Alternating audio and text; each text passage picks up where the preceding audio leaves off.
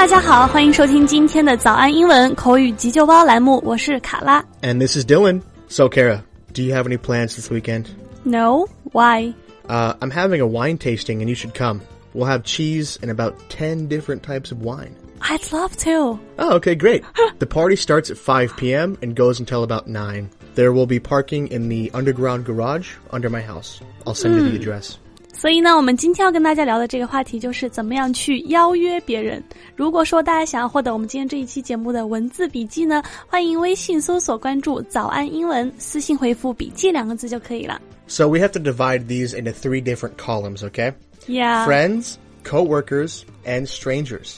嗯，我们呢会分三种不同的情况，因为三种不同情况的邀约，在这个措辞上面也会有一些差别。那分别是比较亲密的朋友和这个不是那么亲近的同事，以及在路上搭讪陌生人，分别要怎么讲。首先呢，我们来聊一聊亲密的朋友之间要怎么邀约。So when talking about hanging out or asking someone to hang out, uh, that person is almost always talking about spending time with friends. Okay? 所以呢，如果说你和朋友一起出去啊，这种我们属于 hang out。 Yeah, it's a very colloquial way to say spend time together. When asking a friend out, you can be more direct and to the point. Okay? Right. Like, uh, here's an example. Hey, Paul, you want to come over this Friday and watch the game? 对，在你邀请这个比较亲密的朋友的时候，就不需要那么拐弯抹角，也不需要说一些客客气气的话了，就直接讲就好了。比如说，呃，Hey Paul，你想要星期五过来一起看比赛吗？之类的。 Yeah. Another example of, of asking a friend out would be something like, uh, what's up, Kara? Do you have plans this Saturday? I'm going to have a few few friends over for games and drinks. Do you want to come? 那关于这样子的邀约要怎么回答呢？同样是直接随意一点就好了。A simple yes or no will suffice，就是直接回答去或者不去，yes or no 就好了。当然了，如果说你不去的话呢，it's common courtesy to explain why。 Yeah. So you could also say, uh, no, sorry, I have plans already, but thanks for the invite. Or you could also say, I would love to, but I will be out of town. 嗯，就是你可以说，呃，我想去，但是呢，我已经有其他的安排了，已经有约了，或者说，呃，我想去，但是那个时候我可能不在这里，所以就是如果不去的话，还是要说明一下原因，这样子让人觉得比较真诚一些。 Now let's talk about making an appointment with colleagues or clients. 嗯，第二种情况呢，我们来聊一聊，就是相对比较正式的，呃，同事或者说不那么熟的朋友之间的邀约。那通常呢，如果说是同事之间的邀约啊，我们叫做 appointment。那这个时候呢，通常你就 require a little more information about the subject you were talking about。 Exactly. Instead of just giving the time, you should give the location and the subject of the meeting or appointment. As an example, you could say, The meeting about the merger is on the second floor at 3 p.m. today. Will I see you there?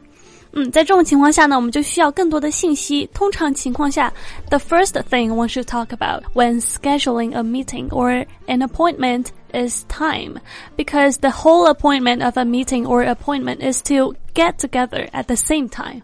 Yeah, the second thing we should talk about is the location of the meeting. 最后呢，last but not least is the topic of the meeting or the appointment. The person may already have a vague idea of what the meeting is about, but it is considered polite to remind the person when asking. Oh, that reminds me, Kara. Will you be at the meeting this afternoon? There's a meeting this afternoon. Yeah, in Mike's office. He's gonna give out bonuses to all the good employees. Oh, I didn't get an invite. Ah, I guess you're not a good employee then. When talking about strangers, it is best to be formal and not come, come across as too eager. Uh, don't ask the person out right away. Try to get to know the person first and find common interests. Mm, you mean like asking someone on a date? 是吧 Exactly, yeah.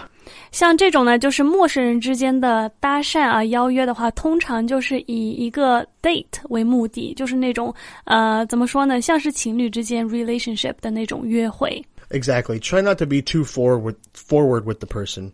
Remember when I said hang out almost always refers to friends? Well, it can also, in this case, mean go on a date. 也就是说，在这种情况下啊，因为你是邀约陌生人，那你就 好像不想要显得太怪异了，然后也不要太直接了。你们可以先去开始一段其他的对话，找一找共同的兴趣爱好，然后呢再邀约。那么邀约的时候呢，也可以委婉一点，因为我们前面讲了，hang out 是朋友之间的一起出去玩，比较 casual 随意的一个氛围。那你也可以用这个词说，Do you want to hang out together sometime？但是呢，其实这个时候它指的是一个 date。 Yeah.